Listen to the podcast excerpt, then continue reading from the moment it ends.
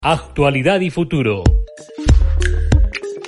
Una reflexión para que el olvido no corra más rápido que la historia. Para abordar entonces eh, este importante tema sobre las tendencias de consumo en el marco de la pandemia, tenemos el gusto de contar en nuestra línea telefónica con el doctor Rubén Ernesto Orjuela Agudelo. Él es nutricionista, dietista, investigador en políticas de salud pública. Hace parte de Educar Consumidores una organización de la sociedad civil que realiza investigaciones en el país para identificar pues, y incidir en temas de consumo que afectan a la salud humana y ambiental. Doctor Rubén, muchísimas gracias. Bienvenido a Radio Universidad de Nariño. Hola Miguel, muchas gracias por invitarme a tu programa y también eh, Comencemos un poco por, por, por este lado, doctor Rubén. Según la Federación Nacional de Comerciantes, FENALCO, pues en el marco de la pandemia, los productos relacionados a la higiene, eh, como jabones, ropa y manos, encabezan el primer lugar de los más comprados a nivel nacional. Eh, seguidos pues por el papel higiénico y los medicamentos sin fórmula médica que han logrado mejorar sus ventas. Los artículos que complementan los mercados con mayor demanda de esta época pues ha sido la leche, por ejemplo, y casi en un cuarto o quinto lugar están los alimentos. En general, así lo dice Fenalco, en general los alimentos. En su opinión, ¿cómo se puede evaluar mm, en el marco de la pandemia este ejercicio de consumo de los colombianos, por favor?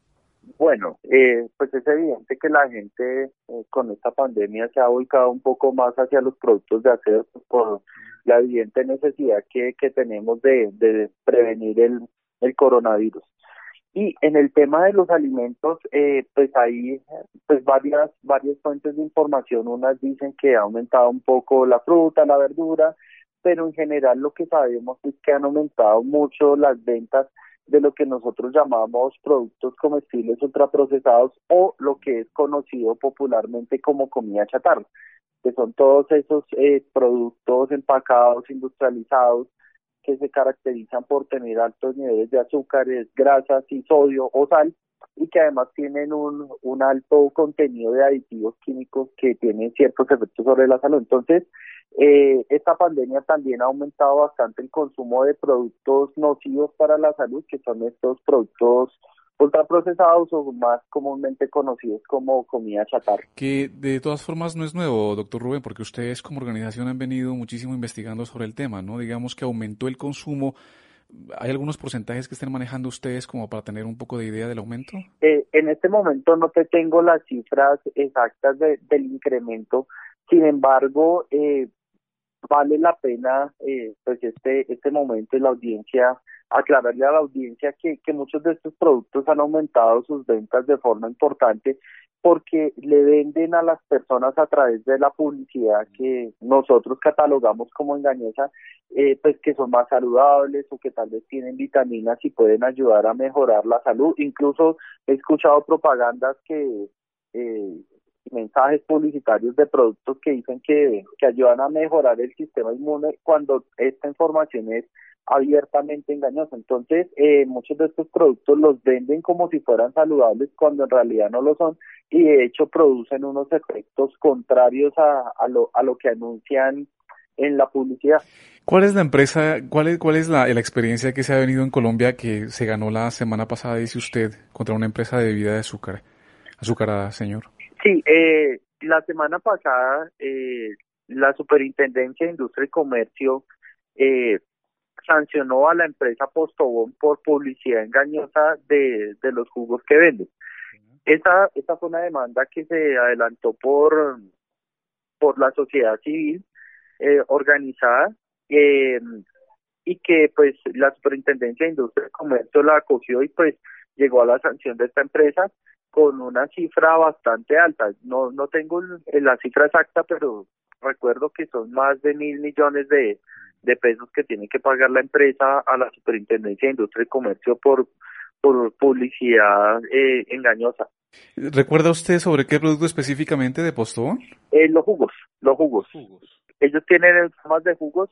Eh, no recuerdo porque no tengo el artículo acá si, si fue exactamente el hit o tal vez el Tutti Frutti, creo que fue sobre jugos hit, pero pues no no quisiera incurrir en alguna imprecisión, pues por tratarse de una marca así, ahí toca revisar la eh, la resolución que sacó la Superintendencia de Industria y Comercio.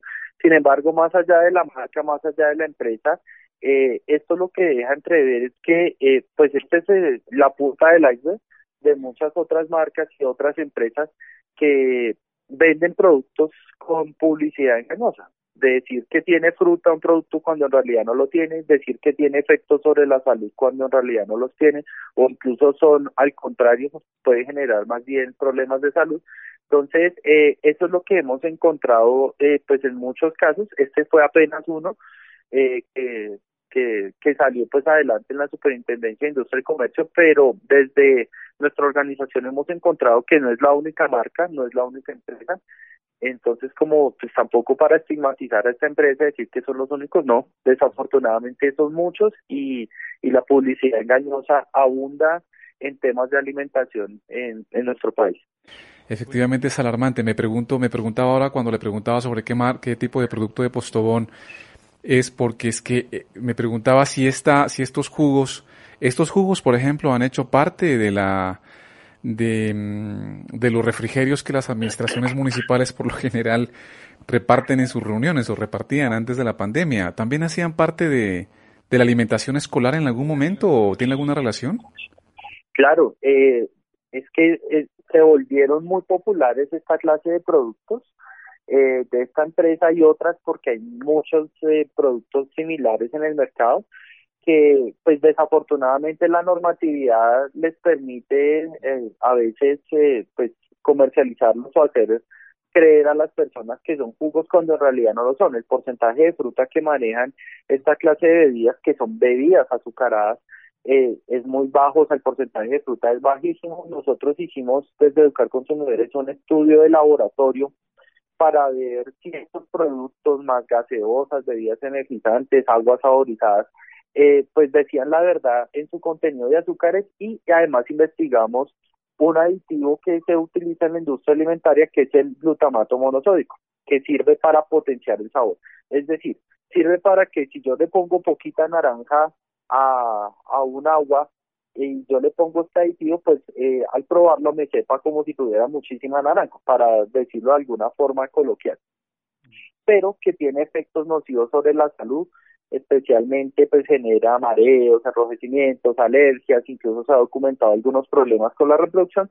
Entonces, eh, este estudio lo adelantamos con 62 bebidas durante dos años y encontramos que, por ejemplo, la mayoría de jugos que, que analizamos, que fueron alrededor de 15 o 20 o de, que comercializan como jugos, utilizan glutamato monosódico. Y claro, uno dice, pues es lógico que lo utilicen porque esta bebida no tiene casi fruta y cuando se prueba sabe como si tuviera un montón de, de durazno, de naranja o, o como ahora, qué sé yo pero el problema que encontramos es que ese aditivo no lo están eh, declarando en la etiqueta, es decir, tú lees la etiqueta y no encuentras ahí el aditivo. Entonces, eh, con este tema de los jugos que no son jugos, hay mucha tela que cortar. También encontramos que muchos no tienen la cantidad de azúcar que le echan, otros tienen muchas más, a otros les encontramos menos. Eh, dicen que le echan azúcar de caña y muchos de estos productos no utilizan azúcar de caña, sino otro producto que suponemos que es jarabe de maíz, que es lo que normalmente se utiliza. Sin embargo, pues el, la especificidad del, laboratorio no llega tanto. El hecho es que no utilizan azúcar y declaran que tienen azúcar. Entonces, digamos que las irregularidades con la industria alimentaria eh, de productos ultraprocesados y comida chatarra son bastantes y la gente tiene derecho a saberlo. Bueno, pero a ver, volvamos un poco entonces a, a la línea, es decir, eh, se, ha, aumentado el consumo entonces de alimentos ultraprocesados.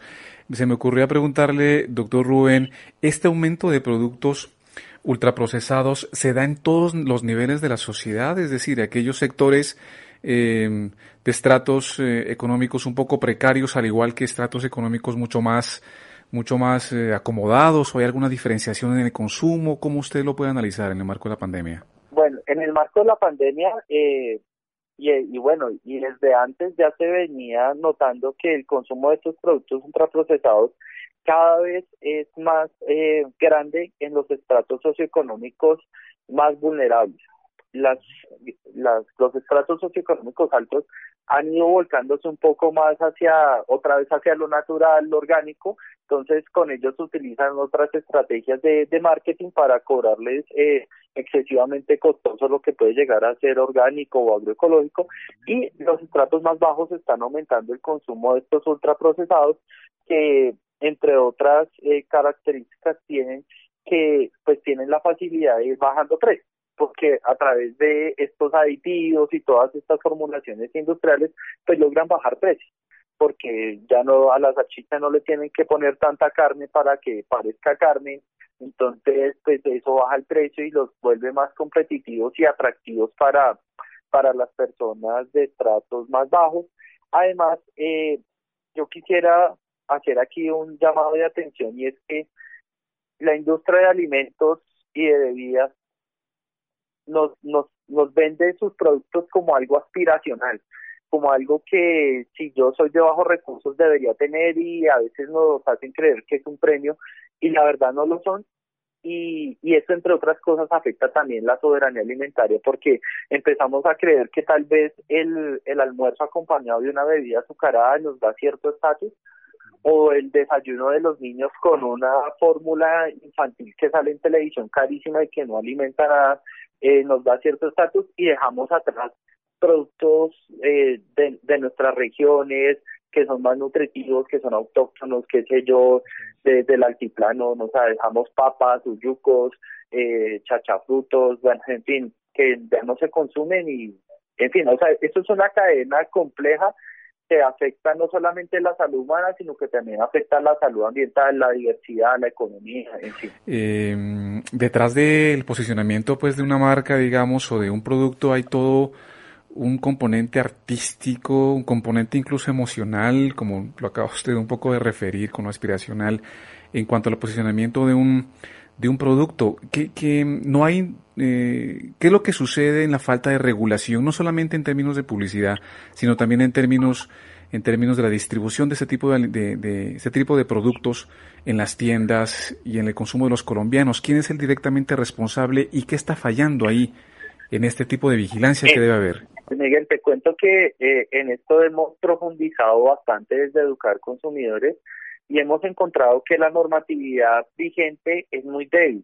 Y, y también hemos encontrado que, que es débil porque eh, en el país hay un fenómeno, y bueno, y en muchos países del mundo, que se llama la interferencia de la industria. Y es que estos grandes poderes, estas grandes transnacionales, eh, pues tienen poder económico, que ya todos lo sabemos, pero ese poder económico lo trasladan hacia lo político financiando campañas, entonces tenemos la dificultad de que cuando hemos tratado de promover proyectos de ley en el Congreso, donde trabajamos también fuertemente el Congreso de la República, pues muchos senadores, representantes no lo hacen, prefieren abstenerse y claro, cuando revisamos en el Consejo Nacional Electoral la financiación, aparece la financiación de grandes empresas, que es legal en este país, empresas productoras de eh, productos ultraprocesados, entonces pues es muy difícil que se pronuncien en contra de sus patrocinadores. Encontramos una gran interferencia de la industria en los ministerios, en el de salud, en el de hacienda, en el de agricultura, donde tienen personas eh, con pergaminos técnicos muy interesantes, muy llamativos y que pues son llamados a, opinar, entonces obviamente opinan en favor de sus empleadores, entonces eh, las mesas técnicas a veces se convierten en, en, en discusiones largas, bueno, especialmente desde ahora que estamos mucho más metidos en esto de sociedad civil también aportando técnicamente.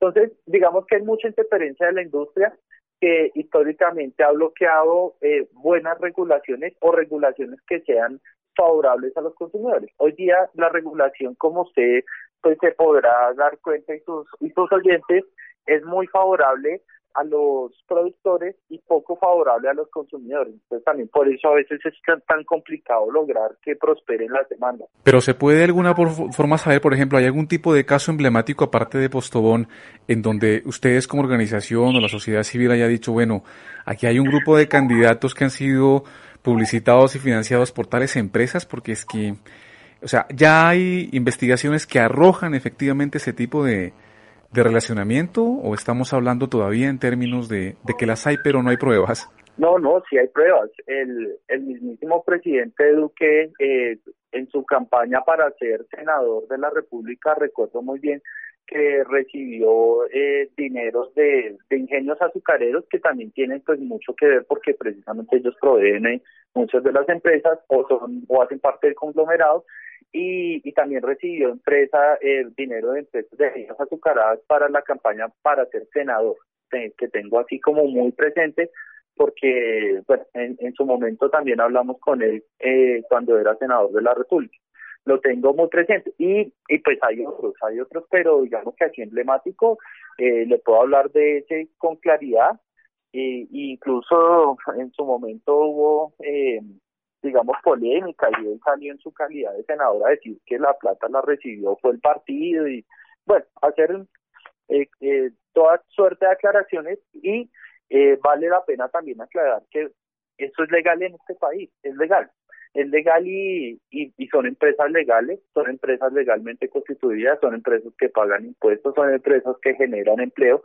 Entonces, eh, digamos que eso vuelve complejo eh, pues todo el panorama, ¿no? No, estamos hablando de, de, nada ilegal, todo es legal, pero pues eh, cuando vamos a ver, termina generando algunos efectos indeseados, primero en la política, en las regulaciones y pues finalmente en la salud de los consumidores. Doctor Rubén, ustedes como organización, mm, y ahora que estábamos hablando un poco de la soberanía, usted mencionaba la soberanía alimentaria, que ha sido un tema que hemos abordado en nuestro programa de radio pasados. Eh, ustedes están proponiendo, mm, bueno, se propuso y fue tema también de nuestro programa la renta básica. Entiendo que eh, tuvo dificultades en su, en su trámite, digamos, en las instituciones gubernamentales en el Congreso, pero ustedes están todavía proponiendo que hay que ampliar la renta básica a otro tipo de elementos y de derechos, ¿cierto? Claro, claro. Eh, pues en ese aspecto de educar consumidores, pues no solamente trabaja temas de salud, también trabaja temas económicos relacionados con la salud pública. Eh, nosotros estamos proponiendo la renta básica, somos amigos, como le llamen, del mínimo vital o renta básica. De hecho, eh, aplaudimos la declaración de ayer o, o antier tal vez de la Organización Mundial de la Salud donde eh, recomienda a los países tomar medidas como lo hizo recientemente España frente a la renta básica. Entonces, nosotros seguimos trabajando el tema, creemos que es un tema que hay que posicionarlo, sobre todo en estos momentos de la pandemia que, que se le dificulta a los colombianos y colombianas pues salir a sus actividades normales y, y, conseguir el sustento diario. Entonces creemos que, que la renta básica es un tema que se debe seguir trabajando.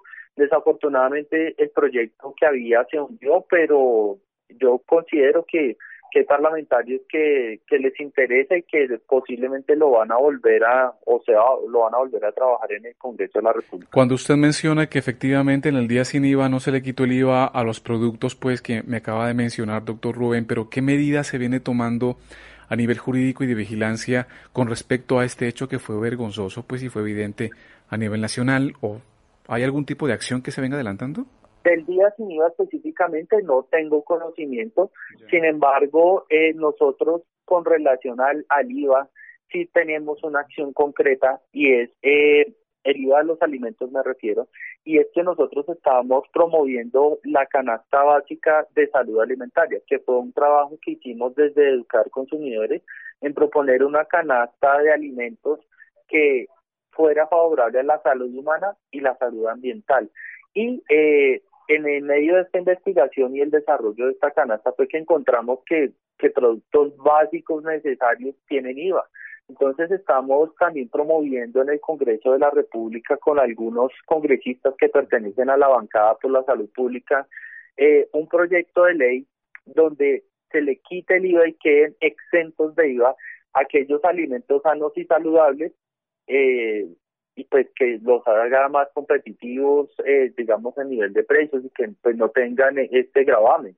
Y es que, de hecho, en, en términos de impuestos ha sido muy complicado. Nosotros desde 2016 estamos promoviendo un impuesto para las bebidas azucaradas, es decir, jugos, juguitos, gaseosas, energizantes, aguas saborizadas, y pues no ha sido posible. Lo único que hemos logrado hasta el momento es que tengan IVA por lo menos, porque has de creer, Miguel, que las bebidas azucaradas no tenían IVA mientras que el aceite sí. Entonces ahora pues por lo menos también tienen IVA. pero no tienen el impuesto al consumo que deberían tener para desincentivar ese, el consumo de ese producto nocivo. Entonces, para eso es la canasta básica de salud alimentaria y es un trabajo que tenemos específico con respecto a la, al tema de los impuestos. Impuestos a lo que hace daño y, y extensiones y y, ojalá privilegios a, lo que es sano, saludable, de producción local y de producción de pequeños agricultores. Con respecto a la canasta básica de salud alimentaria, ustedes eh, afirman que un hogar de cuatro integrantes para cubrir su alimentación requiere de 1.6 salarios mínimos, digamos. Si consume alimentos no saludables, o sea, ultraprocesados, si, consume alimentos ultraprocesados, ¿no? En cambio, si consume la canasta o alimentos o productos de la canasta básica de salud alimentaria, requiere menos de un salario mínimo. Cuénteme un poco esa relación tan interesante. Claro, mira, eh, en la investigación nosotros dijimos, listo, vamos a, a generar una canasta, vamos a ver qué está consumiendo la gente, qué son los productos más consumidos a nivel del país. Esta canasta que hicimos, aclaro, la hicimos con representación, representatividad nacional es necesario hacerla por regiones, pero bueno, eh, dijimos listo, entonces vimos que estaba consumiendo la gente y dijimos no, eh, esto requiere un ajuste, entonces hicimos el ajuste necesario para generar una canasta que fuera amigable con la salud humana y ambiental y además a eso le hicimos un costeo. Dijimos, bueno, ¿cuánto vale la canasta de alimentos que, que nos propone el DANI?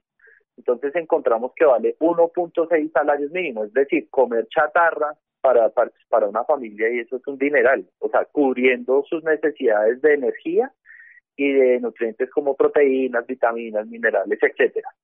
Entonces ahora miremos nuestra canasta saludable, ¿cuánto vale?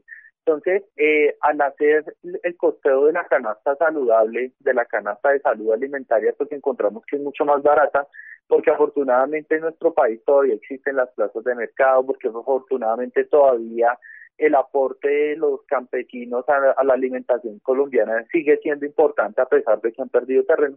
Entonces es más barata en, en todas las plataformas que se que se hizo el costeo. Los argumentos son muchos para promover la canasta básica de salud alimentario. Se me ocurrió un poco que gran parte de la reivindicación, por ejemplo, en el marco de la pandemia, ha sido darle protagonismo y fortalecer las tiendas locales, pero es que las tiendas locales viven precisamente de vender comida chatarra, digamos, y de los productos ultraprocesados. ¿Cómo resolver un poco esa ambigüedad ahí? Este es un tema complicado porque pues el tendero eh, vende lo que la gente demanda, ¿verdad? Mm. Entonces, eh, digamos que eh, en ese sentido nosotros como organización no vamos en contra de los tenderos porque sabemos que, que ellos están allí para, para sobrevivir y más bien estamos enfocados en que ojalá la gente no demande tanto de esos productos, ¿cierto? Entonces por eso estamos promoviendo que haya restricciones a la publicidad, que haya un etiquetado frontal que le indique a la gente que lo que se va a comer es nocivo para la salud. Entonces, digamos, de esa forma tratar de ayudarle al tendero. El tendero, el tendero no es el gran industrial que está moviendo los hilos por allá eh, eh, pues, a nivel político económico entonces creemos que por eso hay que ayudarle con otras herramientas que vengan desde más arriba, pues para que el tendero ya no le demanden tanta comida chatarra, entonces vuelva a vender cosas más naturales, qué sé yo, las arepas, el truber, ¿cierto? Productos más locales.